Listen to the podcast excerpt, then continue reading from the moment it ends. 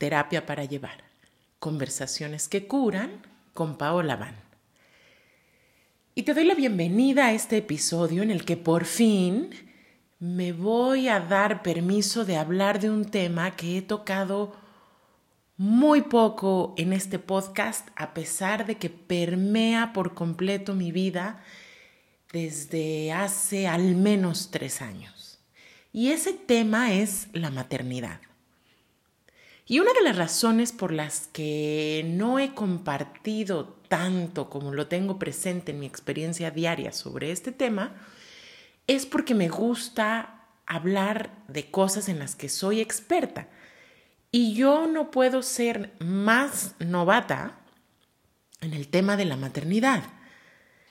Tengo recién un año y diez meses como mamá desde que Emma nació y 41 semanas de embarazo como experiencia. Y me parece que en general ahora hay un fenómeno de precocidad en los contenidos a los que tenemos acceso. ¿Y a qué me refiero con esto? a que personas que tienen poca experiencia en ciertos temas hablan ocupando un lugar como si fuera de expertos y expertas y expertes. Y eso sería tema como para otro episodio, pero yo personalmente siento que no puedes dar un taller, o ocupar un lugar eh, de experto en algo en lo que eres totalmente novata. Y sin embargo, estoy aquí hablándoles de esto porque justamente por el Día de la Madre quería hacer un videíto de fotos mías con mi Emma y empecé a ver las fotos en mi teléfono desde mi embarazo y cuando ella era chiquitita y el nacimiento que fue tan complicado y cuando empezó a caminar y cómo lleva años comiendo embarrándose toda la comida en la cara. Y terminé profundamente conmovida haciendo una recapitulación de cómo ha sido esta experiencia para mí. Y entonces me di cuenta que podría ser muy valioso contar mi historia desde cómo la he vivido yo. Porque contar nuestra historia es una oportunidad siempre de tejer sanación y belleza y escuchar las historias de otros, que es lo que tú estás haciendo aquí hoy, también puede resultar en un ejercicio muy sanador. Entonces, como dice una canción que me encanta, si te curas tú, me curo yo, si me curo yo, te curas tú, ojalá.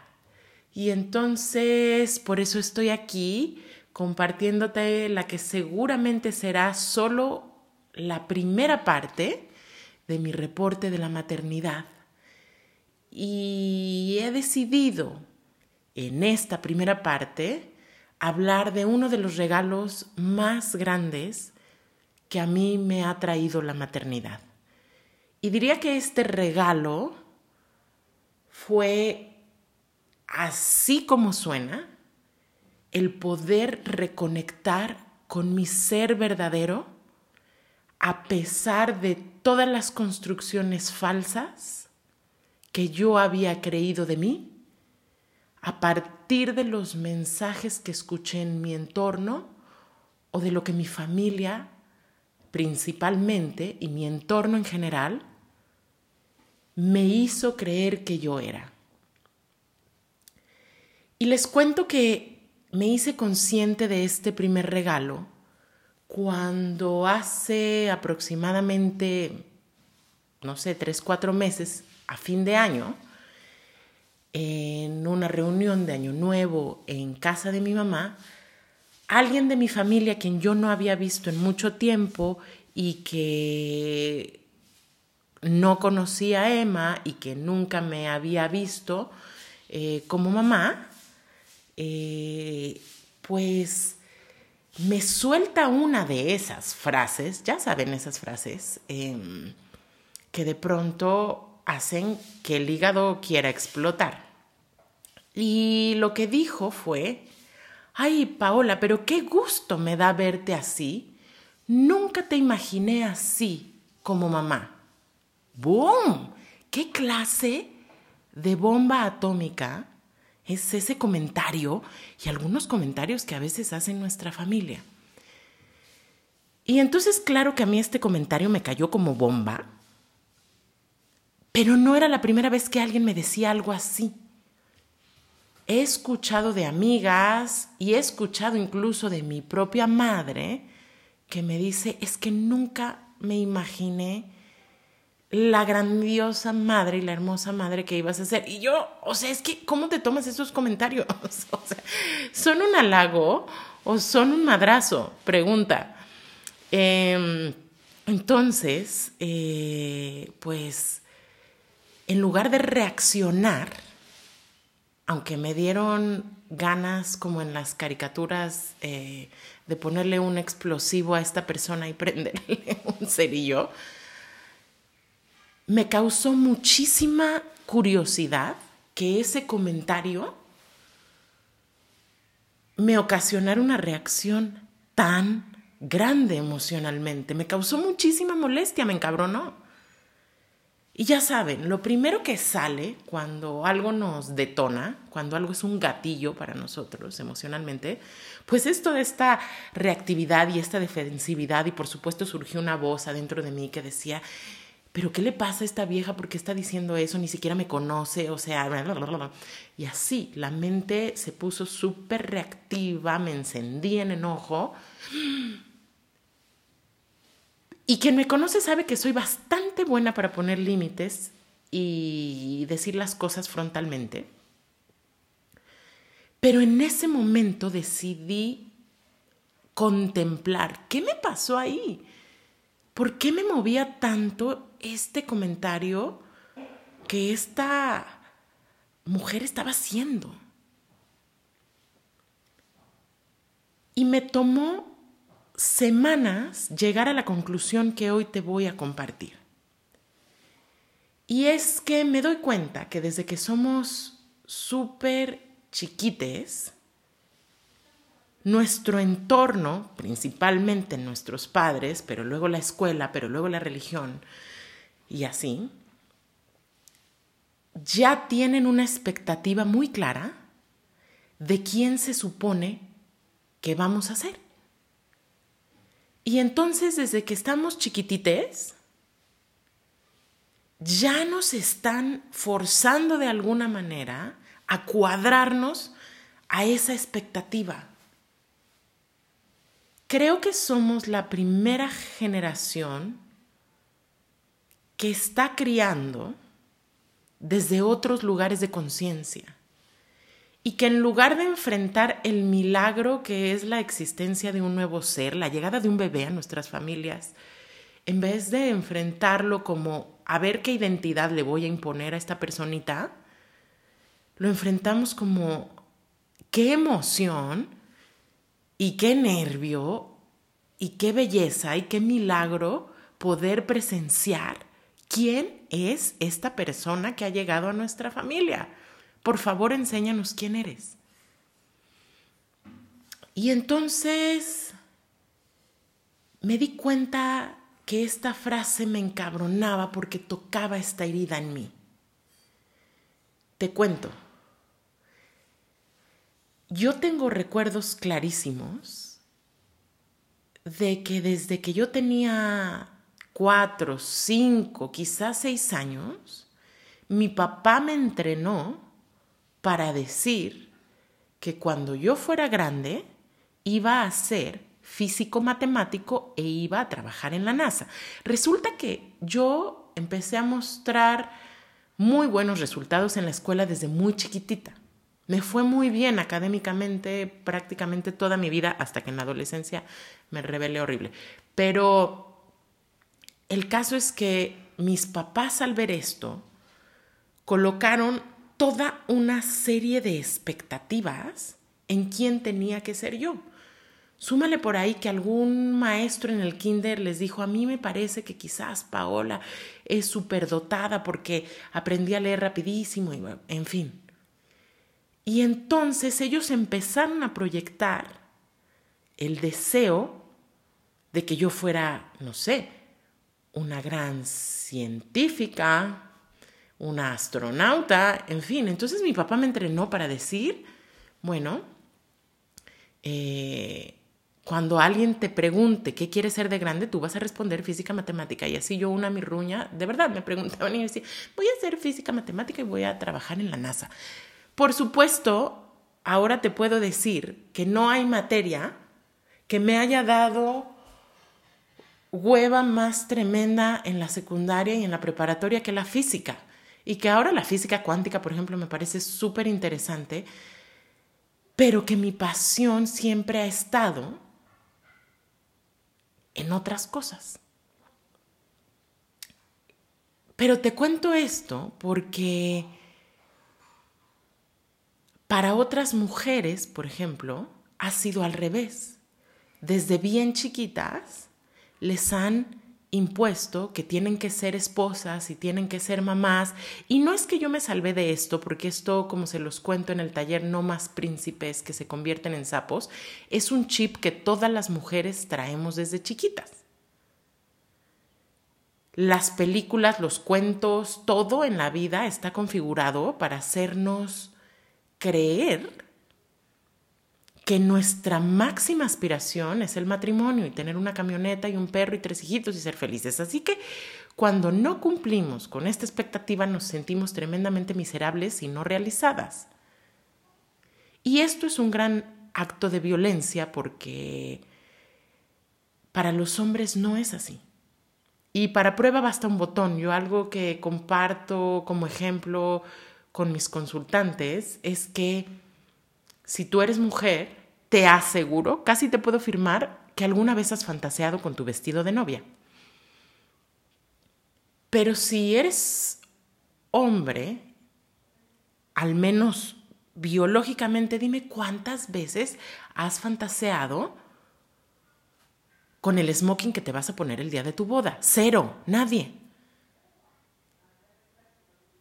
Entonces, a lo que voy con esto es que desde bien chiquites ya se nos inculcó toda una expectativa de quién se supone que yo debo ser a lo largo de mi vida y cuando crezca.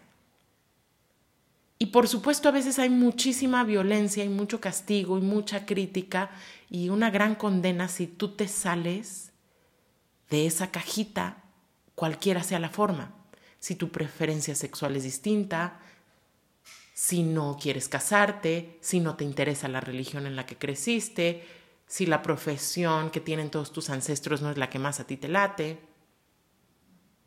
Y así, puedo poner miles de ejemplos. En mi caso, fue al revés que para muchas mujeres específicamente con el tema de la maternidad. Mis papás habían decidido por mí y así me lo recreí yo, y entonces me lo recreé, que yo no había nacido para ser mamá. Y entonces lo que pasó es que fui viviendo mi vida durante mucho tiempo siguiendo este mandato de manera inconsciente y para cuando yo era adolescente ya me había convertido en una persona súper contestataria y rebelde y ultrafeminista a cierta edad y, y tuve que ir un paso más allá, hacerme una de las preguntas que yo les he contado que creo que es quizás la pregunta más importante que se puede hacer un ser humano en cualquier encarnación, que es, ¿quién soy yo? Quién soy yo verdaderamente. Más allá de lo que me enseñaron, más allá de lo que se supone que debo de ser, más allá de los modelos del éxito que me vende la cultura. ¿Quién soy yo verdaderamente? Y en algún momento,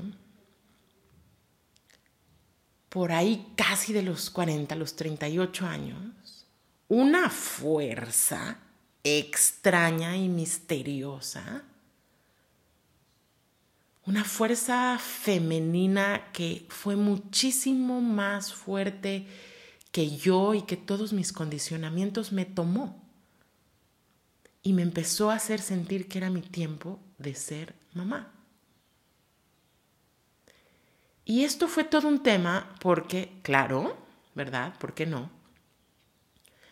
Mi pareja era alguien que también creía que su identidad no era ser padre.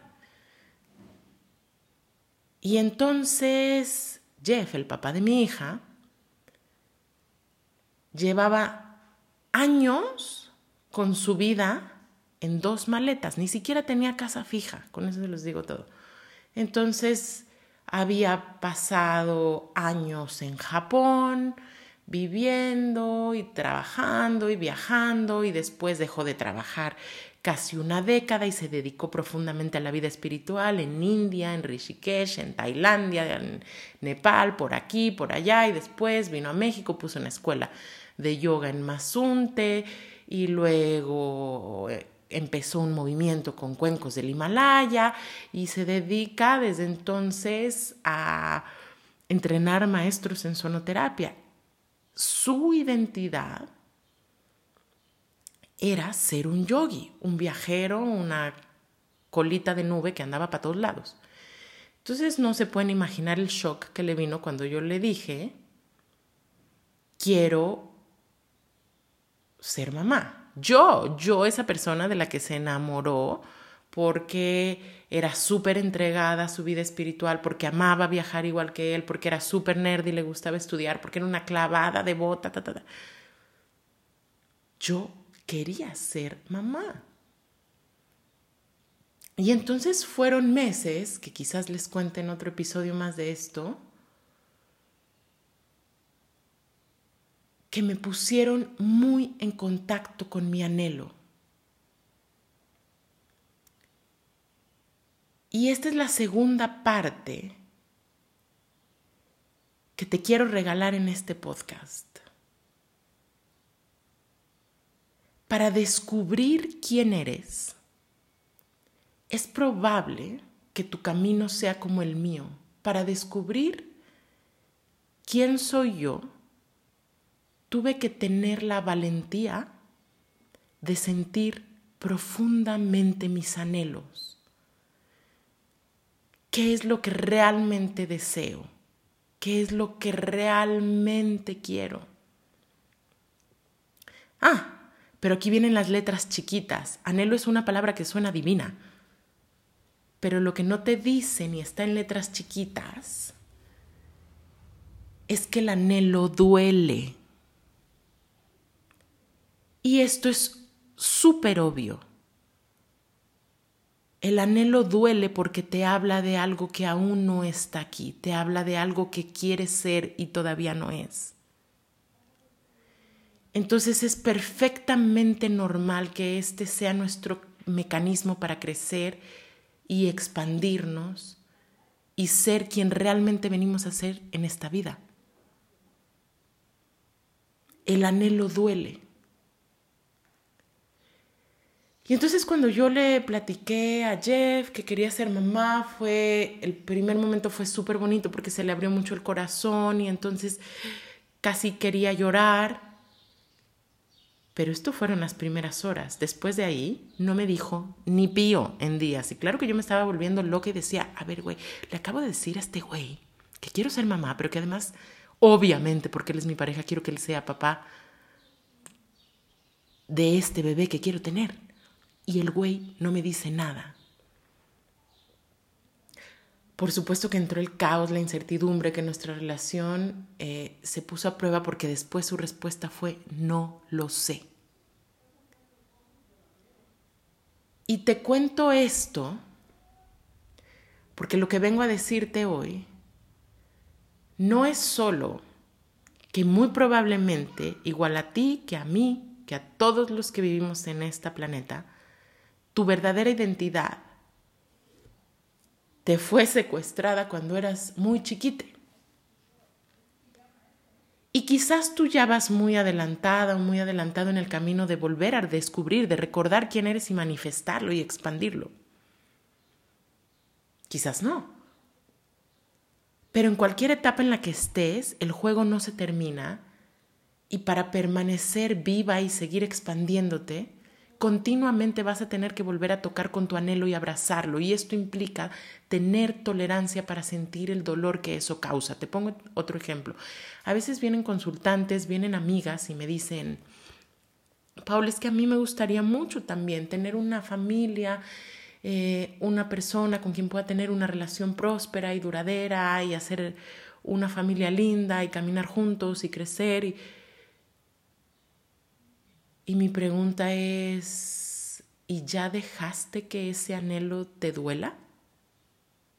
Porque hay que abrazar ese dolor. Vivimos en un tiempo en el que, como yo les cuento, afortunadamente surgió una voz en favor de las mujeres, pero no solo de las mujeres, sino de las personas que hemos sido racializadas y que no tenemos la piel blanca. Y entonces muchas situaciones de abuso están siendo denunciadas. Y para que eso cambie necesariamente ha tenido que haber un empoderamiento, esta palabra tan controversial, empoderamiento. Sí, eso es bueno.